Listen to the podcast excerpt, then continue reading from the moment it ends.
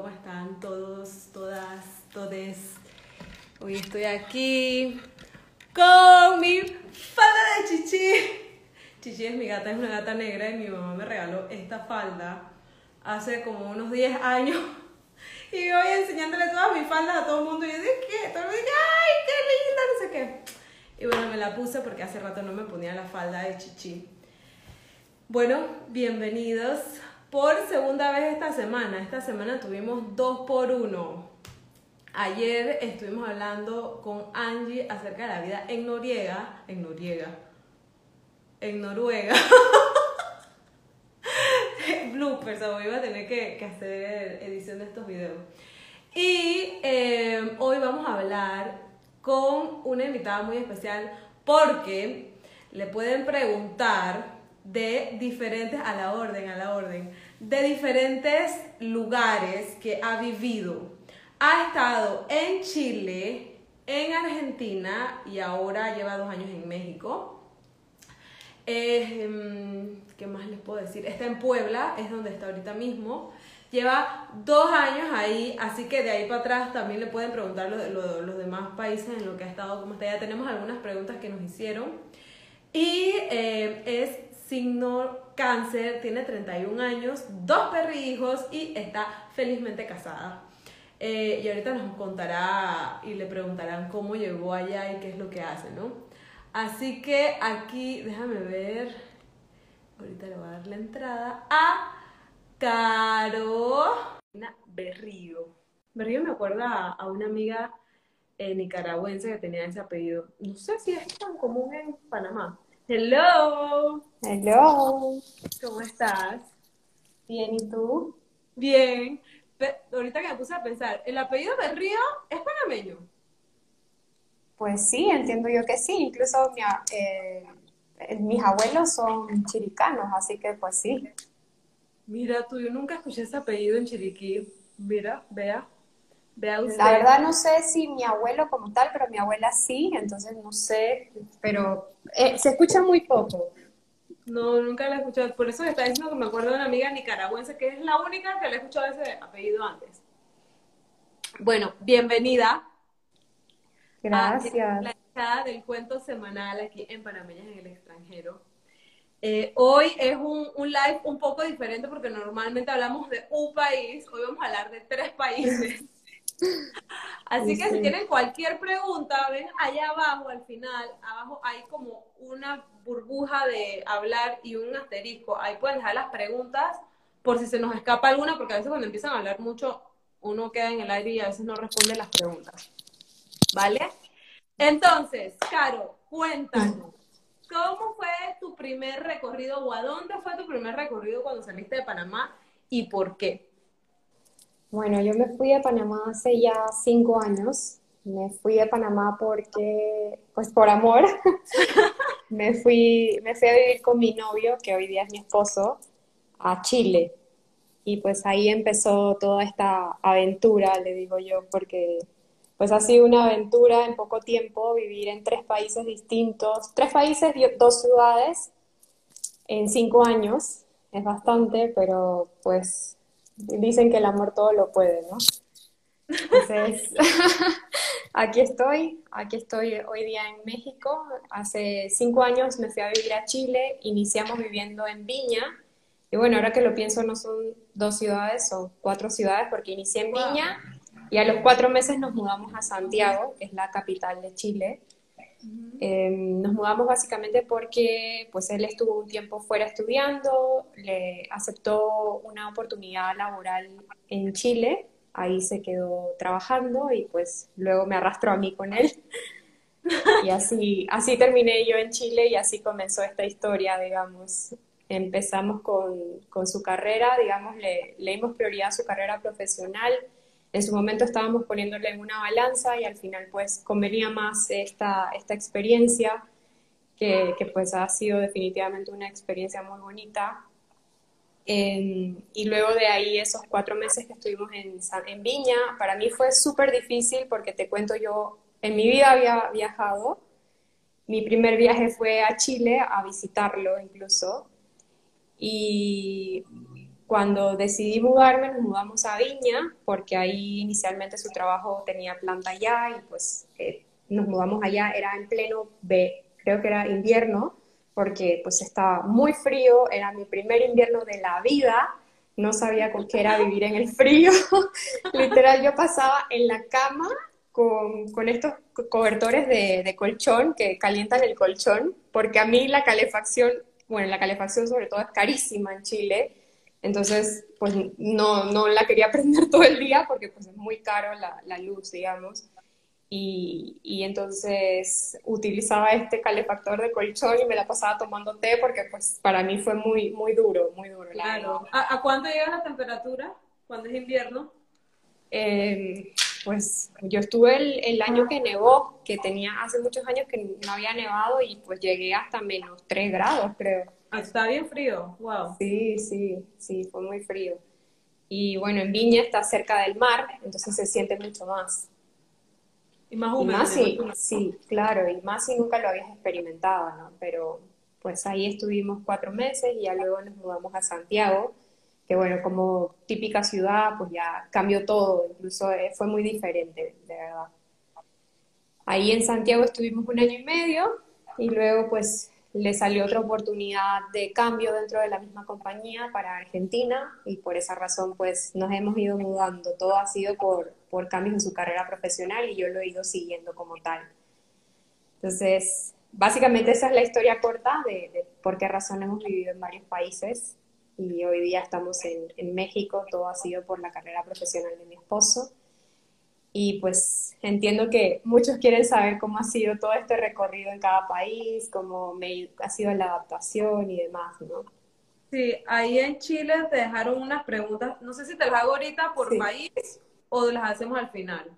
Sí, yo diría que empecemos por países para ir poquito a poquito Dale, contando pues. la historia. Sí, si no, si hay otras preguntas las van dejando ahí abajo. Vale. Bueno, hablando de Chile, preguntan que eh, en cuanto a la seguridad, ¿cómo es la seguridad y qué ciudades recomendarías? Bueno, la seguridad como tal a mí me parece una ciudad bastante segura, como todo país, siempre hay zonas que no te recomiendas estar, o sea que lo ideal es que no vayas a una zona insegura, eh, pero la verdad que es, es muy, muy seguro, incluso creo que es una ciudad muy moderna, y pues de las de todas las ciudades pues las que sé que son las que viví en Viña y en Santiago Viña es digamos como ir a la playa. Vivir en la playa es distinto no es una, una ciudad como tal. Digo pues hay gente que sí trabaja en Viña directamente y pues han creado su vida ahí. Pero a lo que estamos acostumbrados nosotros es pues ciudad capital. Entonces Santiago de Chile es, es lo, lo, que relativamente pues se, se acostumbra entonces, en cuanto a, zonas como tal, pues hay muchas, no, no digo, cada una está calificada por, por nivel socioeconómico, entonces uh -huh. eso va a depender de la capacidad de cada quien, ¿no? Entonces, yo recomiendo como tal la región metropolitana de Santiago, que, que pues es la, la más top, digamos, a, a nivel de clasificación. Vale. De ahí preguntaron que el costo de los hospedaje y los alimentos. Es, bueno, es una pregunta bastante abierta porque me imagino se refieren a pasadías y no a, a vivir, o si se refieren a vivir. Creo que sí. a vivir, porque pusieron si hospedaje y alimentos. Si es para vivir, es, es, muy similar, yo diría que a Panamá incluso, porque pues yo me ayudaba mucho con páginas de alquiler. Si, si les interesa buscar zonas específicas, que les hayan recomendado por nivel socioeconómico, va a depender de, de, de cada quien. Ingresen en las páginas de, de renta de, viviendas, hay muchas, yo les anoté aquí varias para, para que las busquen si, si les interesa buscar. Entre ellas está Portal Inmobiliario, Inmuebles 24, que son, digamos, las más conocidas allá en Chile, para buscar por zonas, y ahí por zonas, pues pueden ir viendo los costos de alquiler. Pero ahí eh, cuando ya hacemos el resumen, posteamos eso para que lo tengan ahí. Vale. Uh -huh. Y en cuanto a los trabajos, ahí okay. es fácil conseguir. Bueno, es, esta fue mi experiencia, no digo que para todo el mundo sea igual, cada quien es diferente. Incluso mi esposo fue mucho más fácil porque él ingresó a trabajar directamente con la universidad, con la práctica profesional, y pues ya él pues pasó un proceso diferente al mío. Yo en cambio llegué sin trabajo, me tocaba buscar y me encontré con que en Chile, en todas las entrevistas, me preguntaban por mi documento o permiso de trabajo. Si no tenía permiso de trabajo, pues no avanzaba en los procesos laborales. Entonces para mí fue un poco complejo pues sí tuve la ayuda de, la compañía de mi esposo para poder hacer el trámite migratorio y que fuese mucho más fácil agilizar ese proceso. Yo estuve casi ocho meses sin trabajar porque pues sí, sí buscaba algo en relación de dependencia, que era lo que venía acostumbrada anteriormente desde Panamá. Y hasta que no tuve ese documento fue que pude encontrar un trabajo en relación de dependencia. Digamos que, que fue así, como tuve también el trajín de la mudanza interín, pues tampoco convenía buscar cuatro meses y iba a estar temporal allá y me iba a volver a cambiar, entonces así fue y luego en Chile, pues en, en Santiago de Chile conseguí un empleo y ahí estuve hasta que me mudé otra vez a Argentina. Pero pues gracias a Dios porque siempre uno escucha, bueno, al menos en Panamá yo siempre escuchaba que Chile económicamente se siente muy bien y que el, el estilo de vida es muy bueno. Sí, el estilo de vida es muy bueno, los salarios están muy bien. Creo que una de las preguntas también hablaba de, del costo de la alimentación. Está, pues, eh, eh, está súper bien en función del salario. O sea, el, salario mínimo está bueno y la calidad de vida es muy buena en Chile, la verdad. Chévere, porque siempre estaban preguntando, a ver, de Chile, a que si saben los requisitos que piden a los panameños para la residencia en Chile. Pues tienes que tener una carta o oferta de empleo, que es lo ideal, que en este caso pues sí yo recibí apoyo tanto de abogados y demás, pero pues sí es lo ideal para poder sacar el permiso de trabajo, tener una carta oferta de empleo, que para esto las empresas también tienen que hacer un trámite para poder ofertar a candidatos extranjeros. Entonces necesitas ese documento también donde la empresa avale que tú estás siendo contratada. Sé que existen para otras nacionalidades, distintos convenios.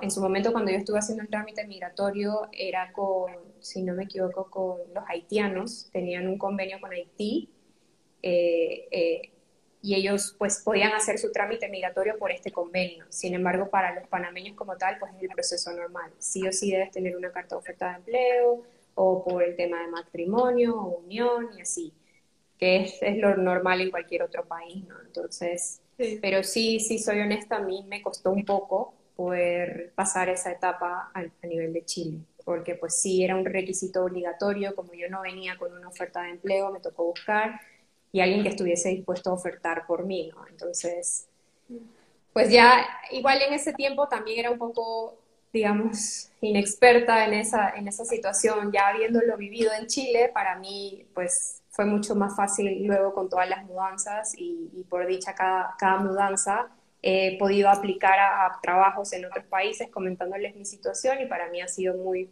pues un poco más fácil poder gestionar esto en otros países. Claro, aprendiendo poco a poco. Sí, sí, digamos que aprendí a los golpes, pero, pero bueno, así fue mi experiencia en Chile, fue un poco difícil a nivel de trámite migratorio, yo sí les sugiero que si se van a mudar, pues hagan esta gestión por el tema de empleo, pues contar por qué razón se quiere mudar y si consiguen la carta oferta. Al final va a depender de la capacidad o la experiencia que tenga cada quien para conseguir un empleo. Y si no está la opción también como estudiante, que fue como llegó mi esposo también, hacen el trámite como estudiante y normalmente las universidades en Chile hacen una práctica profesional y esta práctica profesional la empresa decide si lo quiere adaptar en la organización o no. Entonces ya ahí ese proceso es mucho más fácil porque solo se cambia la visa estudiantil a permiso de trabajo. Entonces ahí es mucho menos complejo. O sea que si hay alguien que, que esté en esta situación, que vaya a estudiar, pues es mucho más fácil. Vale. Y de ahí, y si es independiente, por ejemplo, si quieres poner una empresa o algo, lo puedes hacer, pero pues sí tienes que cumplir con todas las disposiciones legales. La verdad lo desconozco. Entiendo que, la empresa tiene que estar registrada, normalmente se hace en sociedad eh, eh, directamente ahí en Chile, entonces pues es un poquito tedioso, la verdad. Vale. Pero sí se puede. Te preguntaron que qué fue lo más difícil cuando te mudaste a Chile. bueno, ya lo mencioné, el tema del clima para mí fue lo, lo, más difícil, fue duro porque pues nunca había vivido un invierno en mi vida, venimos de Panamá con una temperatura de 30 a 35 grados y llegar a menos tanto era una locura para mí, me costó mucho y sobre todo mudarme a una ciudad que está caracterizada para visitar en verano, es decir, el edificio al que me mudé era nuevo, no tenía vecinos y a mí ese tema de la convivencia es súper importante y a, mí me costó mucho porque llegué a un edificio que estaba deshabitado, literal solo vivía en seguridad, entonces no tenía con quién hablar, el tema de socializar me costó un montón, me deprimí mucho, para mí fue, fue duro y pues ya luego fue cambiando poquito a poquito cuando me mudé a otra ciudad, empecé a trabajar, comencé a tratar más gente, era, era difícil. Para mí el tema del clima y, y no tener convivencia pues me costó bastante. Y ayer hablábamos porque estábamos hablando de Noruega, que ah, obviamente uno piensa a los nórdicos son más fríos, ¿no? Y que por eso es un poco más difícil hacer amistad. Pero ahora que lo mencionas, en un país latinoamericano también se te fue difícil eh, la socialización. Y sí, incluso creo que de los tres países que he vivido, Chile es el más complejo a nivel social. Sí. lo dicen mucho en general, pues el, el argentino suele invitarte a tu casa a hacer un asado, el chileno no, hasta que entables esa, esa, esa, digamos, esa conversación o esa confianza, ese vínculo de confianza, pues e, es más complejo, ¿no?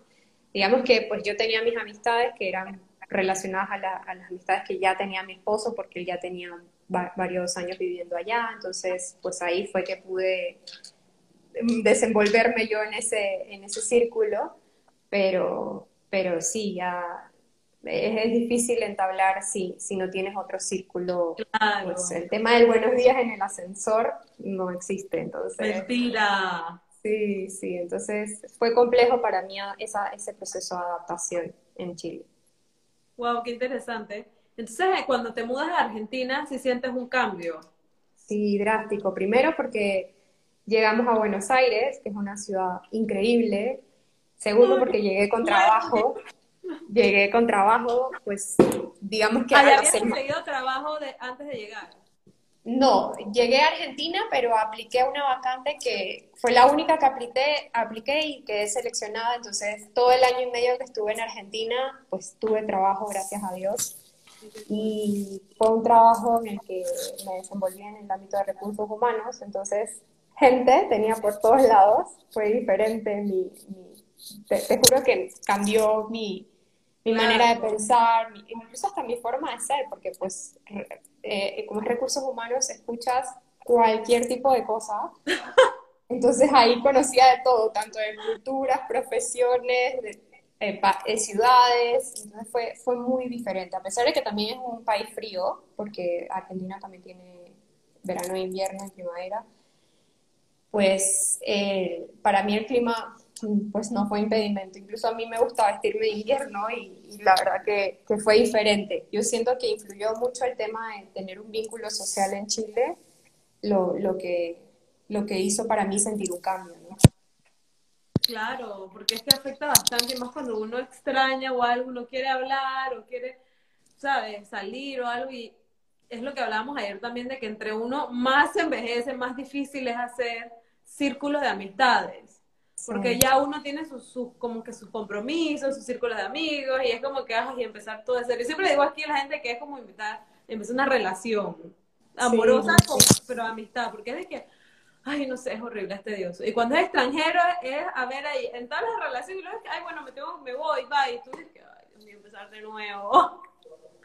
Sí, sí, o sea, como que ya uno crea esa, ese tipo de coraza para, o esa mentalidad de que pues esta es mi situación, por eso estoy aquí y pues al final, independientemente de que no esté físicamente, si es una buena amistad, siempre se va a mantener. Así tú le mandes, yo le digo a mis amigas, si te mando un meme en Instagram, tú me respondes, ajá. Entonces, es como tener ese vínculo, aunque sea en la distancia, es súper lindo. Y, y, esas son las amistades que verdad, verdaderamente perduran con los años, ¿no? Entonces, pues sí, gracias a Dios sí pude generar ciertos vínculos pequeños, pero, pero se ha mantenido durante el tiempo en, en, cada país en los que he estado. En, la verdad que, pues, no sé si habían preguntas para Argentina.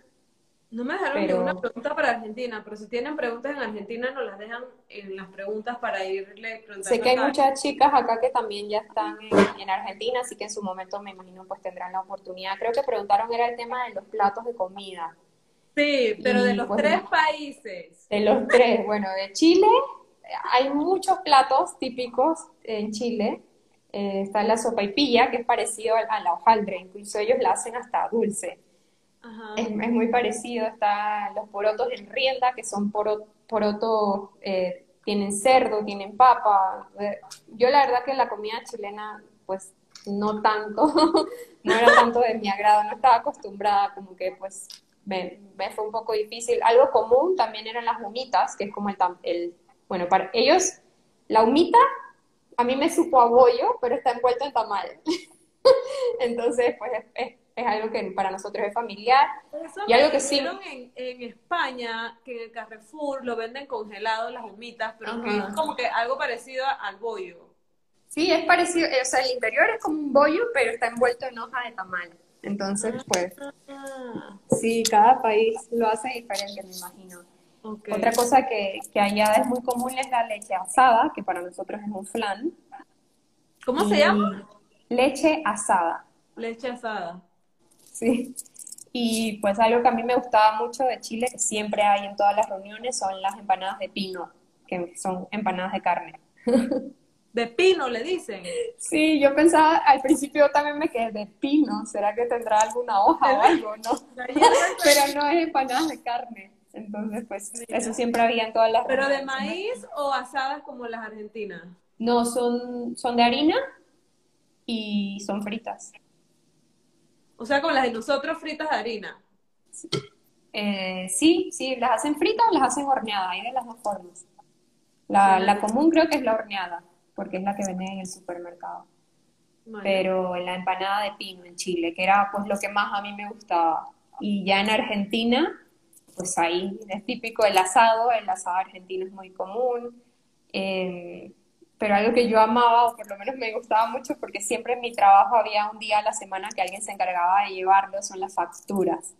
Que creo que en mi perfil ya lo he posteado, que son las facturas, que son pues masitas, puras masitas, que si el, ¿cómo se llama? El cuernito o el, la media luna, pero dulce o rellena de dulce de leche. Entonces había... rico! Con esa masa de, de, la media luna hacían los otros dulcecitos. Entonces rellenos de crema pastelera, que es como una crema dulce también, pero blanca y otros con mermelada.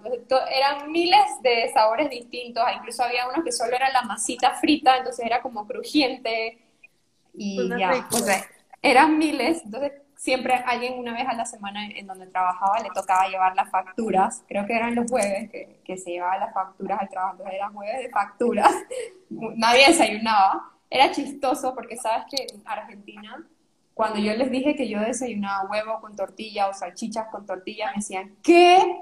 ¿Tan pesado? ¿Huevo? ¿Quién desayuna huevo? Y yo, ¿y ustedes comen dulce, dulce de leche en el desayuno? Eso no es pesado. ¿Dónde está ahí la proteína? Siempre, siempre peleábamos eso, porque todo desayunaba pesado y, y ellos no, no veían la cantidad de azúcar consumida en la mañana.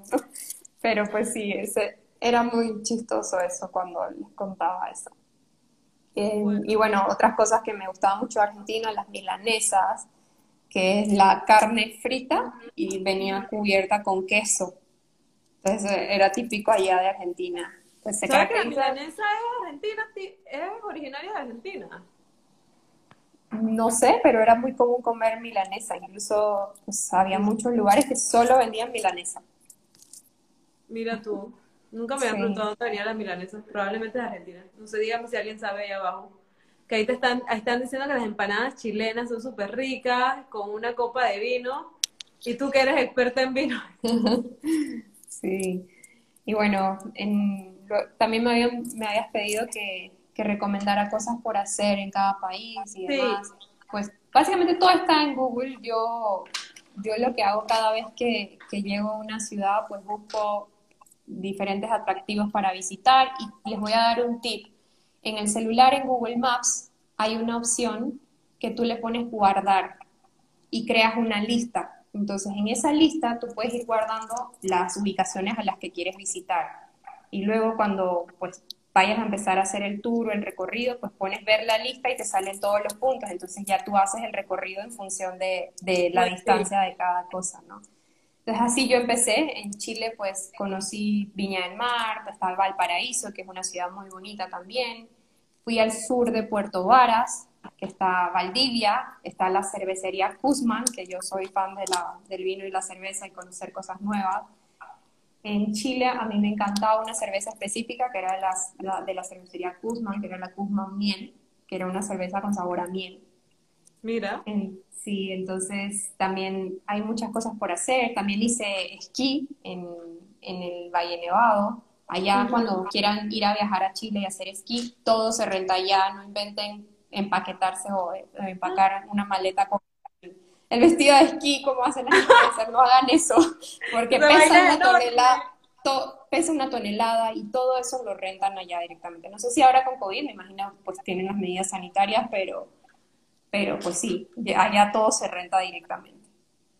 También están las bodegas, que pues en Chile está Concha y Toro, está la bodega orgánica Emiliana, que son las más comunes en Argentina, eh, perdón, en Chile, que fueron las que yo, yo visité en su momento. Y bueno, hay muchas otras cosas por hacer en, digamos, alrededor de, lo que no sea ciudad, Valle del Quito, Torre del Paine, la isla de Pascua. Y en ciudad como tal, pues sí o sí, tienen que ir a, al Costanera, que está el Sky Costanera, que es uno de los edificios o rascacielos más altos de Latinoamérica. Entonces, sí o sí tienen que ir al último piso a ver todas las ciudades de arriba, que es un, pro de, Chile. Y bueno, está la Plaza de Armas, el Cerro Santa Lucía, el Cerro San Cristóbal, que está el teleférico y hay un funicular que data desde mil, creo que por aquí lo anoté, 1925. Entonces, pues tienen, tienen muchas cosas por visitar. En cuanto al tema del transporte en Chile, hay varios. Ellos tienen pues metro, tienen Uber, tienen colectivo, que el colectivo no es un bus, que esto se usa más que, más que nada en Viña, en Ciudad no se usa tanto. El colectivo es como un taxi, pero que el taxi tiene paradas. O sea, no es que tú lo tomas, paras el taxi y, él te lleva a tu destino. No, este taxi tiene rutas como un bus. Y, nada más cinco personas adentro, ya. Exacto, y se llama colectivo.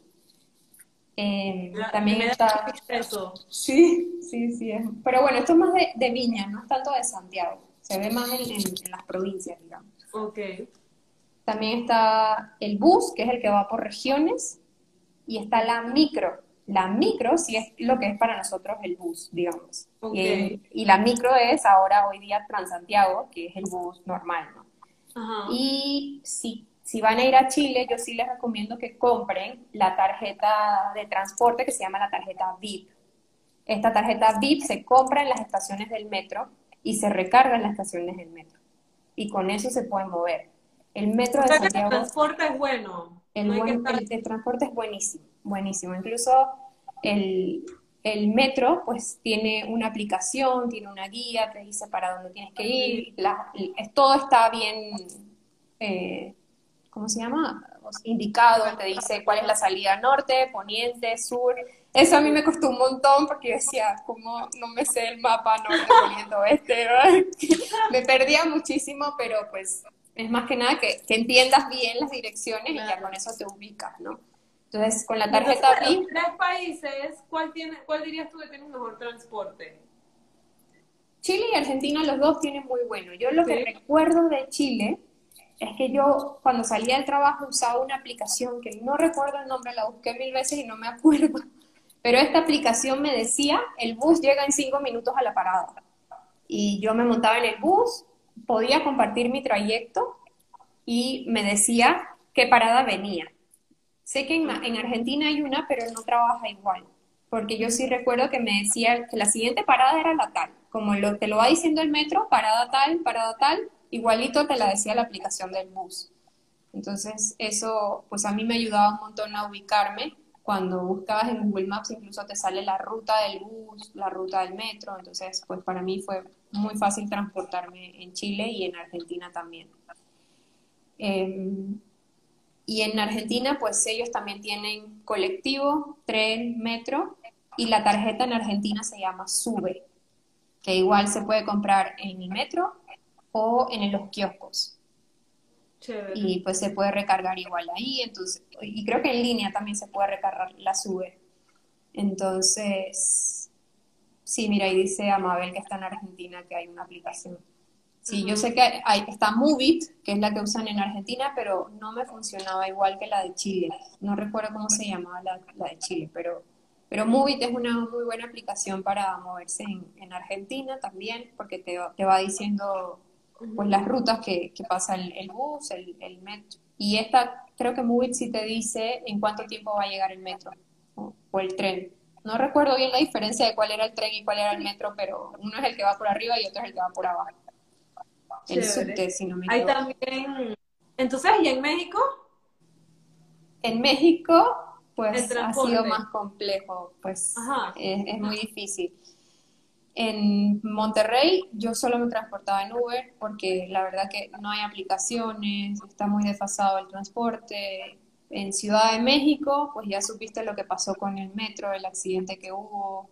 No, no pues, supe. Sí, el, el tren se desplomó entonces no está funcionando. ¿Hace poco?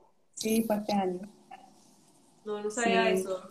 Yo me monté una vez cuando estuve en, Ciudad de México y porque un compañero me llevó a hacer el tour en su momento y cuando llegué, imagínate que en Ciudad de México el metro está dividido una fila para hombres y una fila para mujeres, ya te imaginarás, ¿no? Esto lo hacen por temas de seguridad, pero pues sí, no, no es... Pero no espérate, ¿tema de seguridad por qué? porque han habido muchos temas de, gente irrespetuosa, entonces por esa razón lo hacen así. Que esto es lo que me contó mi compañero, desconozco si es lo que legalmente es, pero pues lo hacen por seguridad. Pero para entrar al metro. Para entrar al metro. ¿Qué? ¿Pero país que escucho esto? En Ciudad de México, es así. What the F? Sí, es, raro, pues yo, a mí me asustó, incluso mi compañero no... que es que hay muchos abusos de las mujeres en el metro. ¿Viste? ¿Viste? Entonces, pues sí, y ahora hace poco pues vi que se desplomó, incluso ayer en las noticias vi que le había caído un rayo y, se estaba incendiando a uno de los vagones del metro, entonces yo sí te puedo decir que no, no es tan bueno. Cuando me tocó viajar mucho a Ciudad de México por trabajo, otras formas que vi que, que, sí me pareció moderno en esa parte de transporte eran las bicis eléctricas o el, scooter eléctrico. Eso también lo había visto en Chile, porque en Chile pues hay muchas ciclovías, pero esto en México se ve sobre todo en la zona de Reforma, que es una de las zonas principales de México. no en todo México. Yo y vi las bicicletas, así que yo creo que lo bonito de, de DF. Sí, sí, entonces pues en DF yo igual usaba Uber para transportarme y, no, no utilicé los otros, la verdad. Pero sí vi lo de los scooters y lo de las bicis eléctricas. Pero esto solamente era en una zona específica que dejas, te manejas con una aplicación, creo que por acá anoté los nombres de la aplicación. Lime era una y Green o Beard eran las otras que son las que se utilizan para, para esto. No sé si todavía están funcionando, no sé con la pandemia si ha cambiado, pero eran las que se utilizan en, en, el centro de la Ciudad de México, que es Reforma, ¿no? Ok. ¿Y en, ¿Y en Puebla, dónde estás? En Puebla, pues acá tengo auto, no, he, he usado Uber muy pocas veces, no, sé que donde yo vivo hay un bus, ¿te acuerdas? Bueno, no sé si tú conociste en, Panamá, había unos buses que se llamaban los Otrapasa, que eran por zonas específicas. Es más o menos ese, ese estilo, pero es un bus interno que pasa por, digamos, solo por donde yo vivo. Por áreas. Que es como para salir, digamos, de donde yo estoy viviendo, porque es una zona muy grande. Pero en el centro de la ciudad de Puebla, pues me imagino que la gente utiliza su bus público. Yo nunca lo he utilizado, la verdad que, que, que me da un poco de temor, no, no sé cómo sea pero sí prefiero transportarme en Uber o en, o en auto, ¿no? Pero entonces, escuchándote hablar en temas de seguridad, México, ¿es lo que dicen que no es seguro o es más la alarma de lo que se habla? Depende de la zona, como cualquier país. O sea, del centro de la Ciudad de México no, no es tan seguro, incluso te recomiendo tener mucho cuidado, no ir solo, no tener cosas visibles. Puebla también pues tiene sus zonas como tal. Yo vivo en una zona bastante tranquila, entonces como es, digamos, es un condominio gigante. Imagínate que a mí me toma salir de mi casa 15 minutos para llegar al supermercado. Entonces, pues sí, estoy como bastante lejano del centro de Puebla como tal, pero, pero sí, hay, hay que cuidarse. Hay que cuidarse porque... Ahí, pues, ahí, ahí te mandaron una pregunta que de Monterrey, Puebla y México, Ciudad México, ¿cuál consideras que es la más segura? Yo diría que Puebla. No, no, perdón, Monterrey. Monterrey. ¿Sí? Sí, yo diría que Monterrey, porque Monterrey a mí me recordó mucho a Panamá, incluso. Tiene mucha, mucha cultura americanizada. Mira. Sí, incluso yo lo calificaba por los supermercados, porque en Estados Unidos hay un supermercado que se llama H-E-B y está en Monterrey y es uno de los más top de Monterrey. digamos. Ah, mira. Entonces, también cuando recién nos mudamos de Argentina a, a Monterrey, mi esposo estaba emocionado porque había un Best Buy. Sí. Sí, entonces decía, wow, ¿a dónde nos mudamos? Entonces, como que sí, sí, sí, siento Y que... entonces, la, la parte de la socialidad, la, de la sociabilización, eh, se dice así, socialización, no sé cómo es la palabra, socializar. Ajá, socializar. Eh, el mexicano, o al menos esa es mi perspectiva, es una persona muy amena, muy cálida y muy feliz. Sí, y muy respetuosa. es lo mismo. Vive, como residente. Porque una cosa amigos, hola, chao, bye, a cuando ya vives en el país.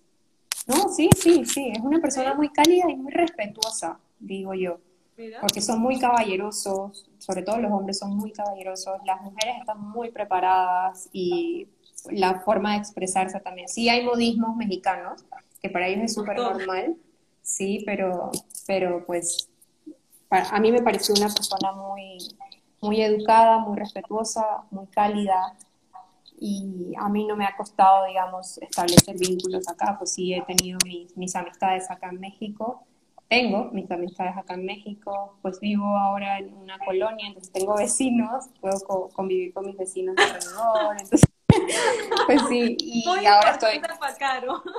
Sí, y ahora estoy trabajando en recursos humanos otra vez, así que pues me toca Ah, mucho y conseguir trabajo en México, ¿qué tal fue? Llegué con trabajo a México y pues así hice mi trámite migratorio igual que en Argentina, con la carta oferta y demás. Luego por la pandemia pues me, me tocó también el, el tema de trabajar en, no en relación de dependencia, sino como independiente, hacía consultorías de marketing Ajá. y esto, esto lo empecé haciendo con una vecina, así que ves que es importante el vínculo con vecinos. Y, y bueno, ahora que me mudé a Puebla, la idea era pues seguir el tema eventual, pero pues uno siempre está abierto a escuchar. Me contactaron de una compañía que hacía lo mismo que yo hacía en Argentina y ahora empecé hace poquito en, en esta empresa, entonces pues si saben de alguien que esté buscando trabajo acá en México, pues con mucho gusto me, me pueden escribir también, porque ahora me voy a dedicar a esa, a esa área. Pero pues ah, vacantes hay, va a depender de la experiencia de cada quien. Para mí sí he visto que los sueldos son un poco bajos en lo que he visto publicado. Eh, Para, o sea, siempre es comparado al estilo de vida del país, ¿no? Claro, O sea, no estamos comparando el, porque a veces se nos equivocan, estás comparando el income de México con Suiza. claro. No, o sea, es el- ahí el balance, ¿no? Claro, claro. Pero pues hay muchas empresas multinacionales que ofrecen buenos sueldos y que están, en re- el estándar de las empresas multinacionales es mantener el mismo nivel para todos los colaboradores, entonces eso ya es diferente. Pero si es a nivel local, las empresas tienen otro estilo, digamos. Y, pero trabajo hay. Utilicen mucho las herramientas de empleo. Acá en México se utiliza OCC, que es la más común, y LinkedIn, que es pues ya un poco más, un perfil un poco más elaborado, ¿no? Pero esos son los dos portales de empleo acá en México. Hay muchas oportunidades. No, es un país lindo para vivir, va a depender de la zona que escojas, el, costo también va a depender de la zona que escojas. Y acá pues está el, en Monterrey está el técnico de Monterrey, que es una de las universidades más top de Latinoamérica, entonces en Chile está al lado del Ibáñez, en Argentina pues está la UBA, que es la Universidad de Buenos Aires, y pues son muchas universidades que ofrecen, sé que ofrecen convenios con Panamá para el tema de, con el tema de IFARU, entonces pues es cuestión de investigar con IFARU qué oportunidades hay, ¿no? Y, en calidad de, de, vida en general, digamos, en, poniendo todo de salud, transporte, educación, ¿cuál tú dirías que es el más conveniente? Mira, en tema modernidad, Chile. En tema salud, Argentina. Porque en, en tema salud, el, yo tenía una prepaga, que era la que te ofrecen en, el trabajo, y me cubría todo. O sea, yo me hice una, una cirugía ambulatoria, me saqué las muelas del juicio y no pagué un solo centavo. En cambio, en México y en, en, Chile, entiendo, hay algunas opciones, tienes que realizar con tu seguro, y en México se paga copago o se paga la consulta igual. Y ya después de, después de cierto monto tienes que pedir el reclamo al seguro. Pero si es debajo de cierto monto, pues salaste porque igual lo tienes que pagar. Exacto. Entonces, sí. Y en cuanto a alimentación, yo diría que México está súper bien. Vale. cada, cada país tiene tiene su cosa. Yo no, no soy fiel de escoger uno como tal. A mí me gustó, en, en, lo particular, me gustó mucho vivir en Buenos Aires. Si tuviera la oportunidad y la economía fuera estable, seguro que hubiese sido otra historia. Porque el, el, tema social era diferente, el estilo de vida, la, la vida en Argentina es diferente. A mí me, me encantaría vivir en Argentina. Tiene el nombre bien puesto, son Buenos Aires. Y ahí también te preguntaron justo de que, esa, pregunta está difícil, yo creo, que de los tres países, ¿cuál es tu comida favorita? ¿Cuál, ¿Dónde se come mejor? México. ¿Sí? En México, sí. Y también en México, dependiendo de las áreas, cambian también las comidas, ¿no? Sí, sí, porque por ejemplo en, en Monterrey, no lo, bueno, sí hay, se conocen, pero no es típico, típico. Por ejemplo, acá en Puebla hay un plato que creo que lo posteé hace unos días, es el chile en nogada. Y si no lo posteo, lo, lo tengo que subir porque está pendiente. El chile en nogada es un plato típico de Puebla, es, temporal de acá. Y, y en Monterrey, pues, tienen otras cosas. Entonces, es, es muy chistoso porque cuando entro en una conversación con un mexicano, te hacen la observación de que las tortillas de acá no son iguales a las de allá. y para mí todo me sabe a tortilla, ¿no? Pero para ellos sí sienten una diferencia, una diferencia en el sabor de la tortilla. Eso me asombra, porque digo yo, pues a mí me sabe a harina y a maíz, ¿no? Tienen creo que cinco colores, ¿no? De maíz. Sí, sí, pues hay muchos colores en el tamal, se le llama eso. Y, el maíz ah, azul. Ah, hablando de comida también tú estabas empezando antes de COVID un emprendimiento, ¿no? No, empecé en COVID un emprendimiento, porque cuando tuve la ah, transición... Ah, antes, ajá. Sí, tuve la transición y vivía también en un barrio cerrado, pues dice, porque no, no intento emprender algo, porque me empezó, en la pandemia me empezó ese amor por la cocina y ya, y ya, y ya eh, pues sabía estas recetas que me gustaban mucho y lo intenté emprender incluso le abrí un Instagram, no lo he seguido ahora porque, pues, como saben, me volví a mudar otra vez y adaptarme a una nueva colonia es complejo. Ay, entonces... díselos para que te, te sigan. Sí, el Instagram se llama La Buena Botana, porque acá en México no se dicen dips, se llaman botanas. Entonces yo le puse La Buena Botana. y vendía dips, tenía tres, tres opciones y también hacía... Eh, eventualmente cuando alguien me lo pedía, un de betabel o de o de remolacha. Qué Entonces empecé eso, me fue bastante bien la verdad, pero luego pues salió la oportunidad de venirnos a Puebla y lo dejé de hacer. Me toca pues todo el proceso de buscar proveedores, donde me conviene más. El tema es que donde yo vivo ahora es mucho más grande de donde estaba antes. Entonces tomar, digamos que un vecino me escriba, me puede tomar en llegar a su casa 15 minutos y uno de mis dips son horneados. Entonces, esos 15 mm. minutos me va a llegar el dip frío. Entonces, como que todavía lo he detenido un poquito si lo sigo o no. Entonces, como ya estaba el interín de, de la cocina y demás, surgió The Fancy Table, que es mi nueva cuenta, que es la que ven ahorita donde estoy conectada. The Fancy Table surgió porque, como hemos vivido en tantos países, la verdad es que nos gusta mucho comer, nos gusta mucho comer afuera, y con la pandemia ya no podíamos comer afuera. Sí fuimos un poco receptivos al principio de salir a comer a restaurantes porque nos daba miedo, aparte estábamos solos en un principio. Y decidimos crear nuestro restaurante en casa y teniendo esta experiencia de otros países, conocer otras culturas, otras comidas, pues empecé a empezamos a cocinar un poquito más fancy y aprovechando el hecho Tienes de que, que verlo, que esas comidas de caro, ay, qué cosa más rica. La idea era recrear el restaurante en casa, entonces sentirme cómoda y que estando en mi casa estoy comiendo bien, estoy comiendo lindo, como en un restaurante que, que no, no se podía. Entonces, por esa razón creé la cuenta, y ahí pues quiero compartir un poco lo que yo cocino en casa, lo que como si llegamos a volver a salir. Ahora pues ya estamos saliendo un poquito más, pero pues seguiré cocinando igual, no es que lo voy a dejar de hacer. Incluso pues lo he comentado en mi perfil de Instagram, mi mamá es florista y pues algo heredé yo en cuanto a temas de, de arreglos y así, entonces me gusta todo el tema del color, el arte del plato, eh, he tomado cursos incluso de fotografía, por eso es que ven que las fotos a veces se ven diferentes a una foto normal, porque pues tomé ciertos cursos para, para tomar la foto, que el ángulo, que es donde se debe ver bien el plato y así, entonces por ahora es un hobby, no gano nada, así que sí le pido que me den likes porque eso me ayuda un montón a hacer. Comenten a, las fotos. Puse el, el, el, el nombre de la cuenta. Vale. Y pues sí, me gusta, me gusta esa, esa parte, me, me gustan las flores, decorar la mesa, todo el arte de, de, cómo poner la comida en el plato. A mí eso me entretiene y la verdad que ha sido un hobby que me apasiona durante esta, esta cuarentena. Entonces, como ya, ya conocía pues temas de comida de otros países y demás, también me gusta el vino, como ven. pues, pues... Te iba a preguntar algo del vino, a mí que me encanta el vino.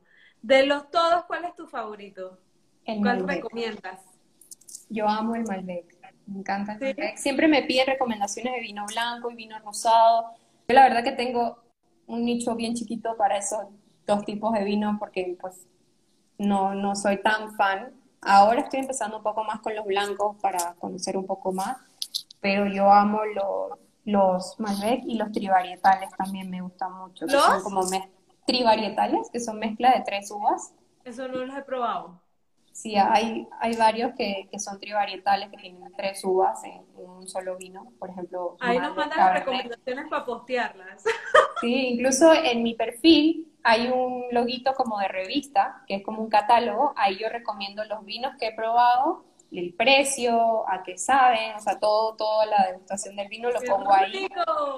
Y ahí pueden buscarlo. Y ahorita que fui a Panamá, pues a cada súper que iba les iba tomando fotos de los vinos que yo les recomendaba y se los dejé en highlights. Para los que no lo han visto, pues pueden ver mis highlights de cada súper, qué vino recomiendo y me llamó mucho la atención que había muchos vinos a muy buen precio a diferencia de lo que yo pago acá en México. que eso era algo que sí, sí, en, acá en México están un poco más caros y me pasa mucho que acá el vino mexicano es más caro que el vino importado, es rarísimo, pero pues no sé, me imagino que ellos le dan valor a, lo que producen. Y, entonces, ¿cuál es el average de una botella de vino? O sea, no estamos hablando de vinos caros, un vino normal. El, ¿Pero mexicano o cualquiera? O sea, comparado a Panamá, México. En México, ahorita pues están alrededor de 300 pesos, son 15 dólares, y yo en Panamá vi algunos hasta de 8. O sea, el doble. Sí, un vino promedio. Porque acá en Europa ya, después de 15 palos, es un vino fino. Sí, sí, sí. Sí, o sea, hay algunos baratos que son como 12, 10 o 10 dólares, pero no, son los que yo categorizo como bueno, bonito y barato, ¿no? Pero son argentinos, son mexicanos. No he encontrado mexicanos tan baratos. Entonces, sí, el, el, tema del vino es, es, Es un mundo. Dice Hilda, y en España es de 1,99. Me imagino, me imagino. Están los Rioja que también son buenísimos y no son tan caros. A mí el que me encanta son los de Puglia, el, el primitivo. Me mata los primitivos. Ay, mira que eso no, no lo he probado. Ay, anda y cómprate un primitivo de Puglia. Ay, Lo voy a buscar. es, un, es rico, es rojo, pero es un es, es todo, es demasiado rico. Ay, eso es otra cosa. En, en Latinoamérica la uva se llama distinto. Por ejemplo, cuando fui a España, a la, a la bodega de la, de, ay, se me olvidó el nombre, la franco-española, la, la uva se llama diferente. Y pues sí, sí me llamó la atención esa y lo quería observar. Porque Mira, sí, sí se llaman distintas las uvas, sí.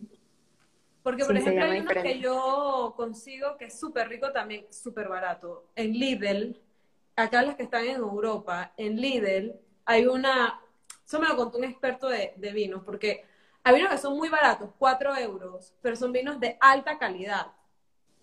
Entonces, ese vino es Sinfandel. Y Sinfandel Ok. también es de- California, ¿no? Y lo venden así porque hay veces que quieren introducir vinos. Y entonces Lidl está, es como, ¿cómo explicaría yo? Una cadena de almacenes en toda Europa, ¿no? Entonces, muy barato, como PriceMart.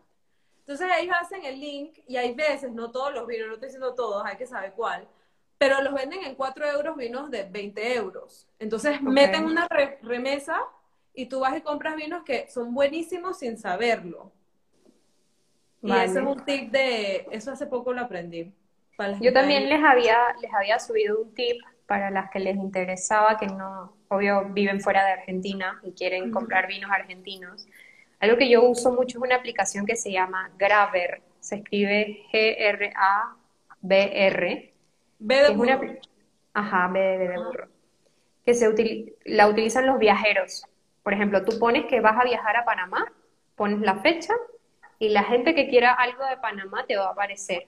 Entonces tú ¡Qué ofreces, tú ofreces un fee, o sea, lo que le vas a cobrar a esa persona por llevarle lo que te pida. Entonces yo así, así mi esposo encontró y comprábamos. Sí. Sí, la, la descargan en el Play Store y con esa aplicación pueden traer vinos argentinos al precio de Argentina, pagando en dólares o en euros, que ustedes están en Europa, y les va a salir nada, porque hoy día con la evaluación que está Argentina es mucho más barato. Oye, qué buen tip esto. Sí, solo tomen en cuenta que pues es un viajero, no es que es un transporte de carga, entonces solo puede llevar máximo tres, cuatro botellas en la maleta, ¿no? Porque pues me imagino que lleva sus cosas también en, en la maleta, ¿no? Y hay un tema de peso. Pero es una opción para cuando quieran traer así algún vino que estén antojados. Nosotros hemos traído varias opciones así que no hemos conseguido acá en México o que están al triple de precio. Bueno, Entonces- otro tip más, ya saben. Está bueno, Sí. no me lo sabía. Sí, esa es muy buena Eh, opción. Déjame ver si hay algún otro, otra pregunta. Yo creo que ya las preguntas ya las cubrimos todas. Eh, Vale.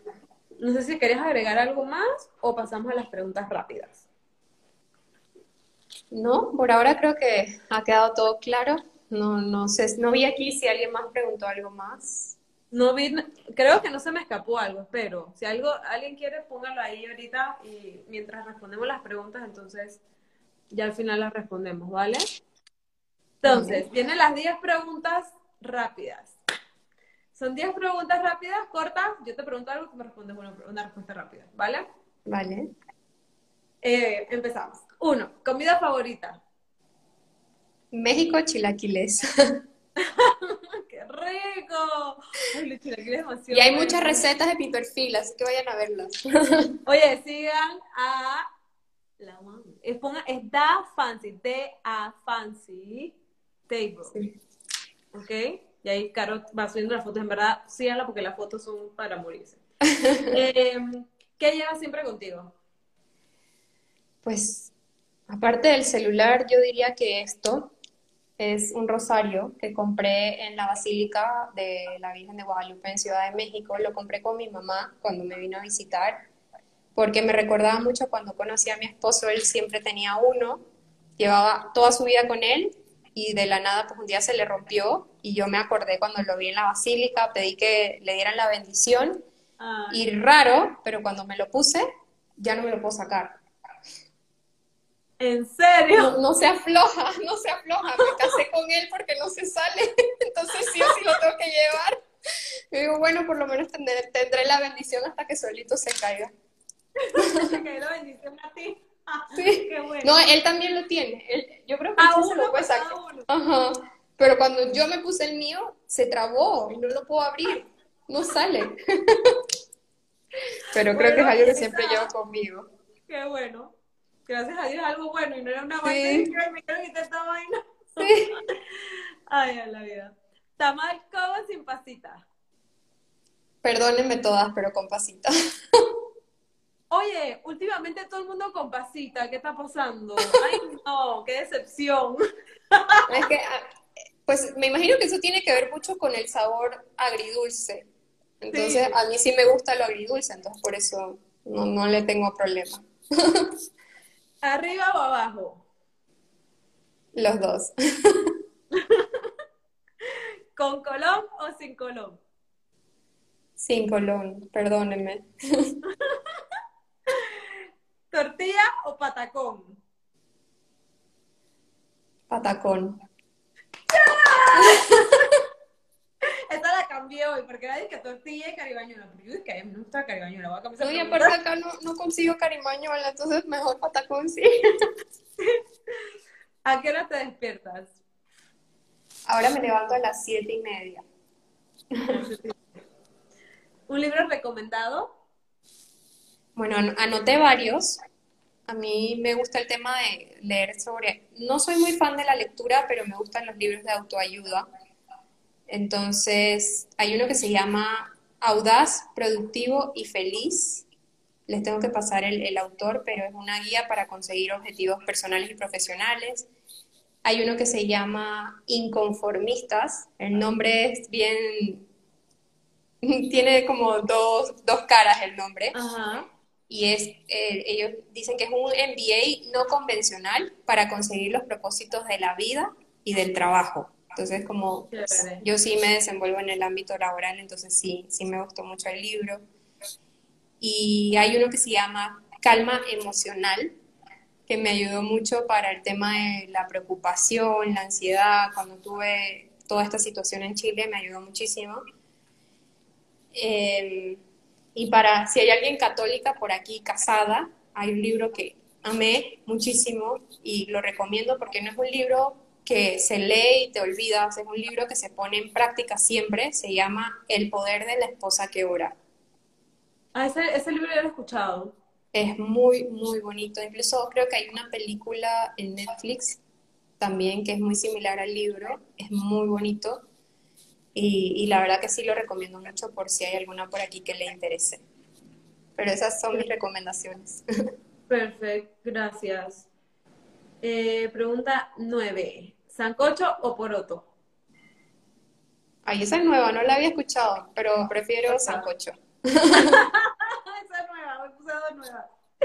Y el último, un pregón panameño. Ay, a la peste.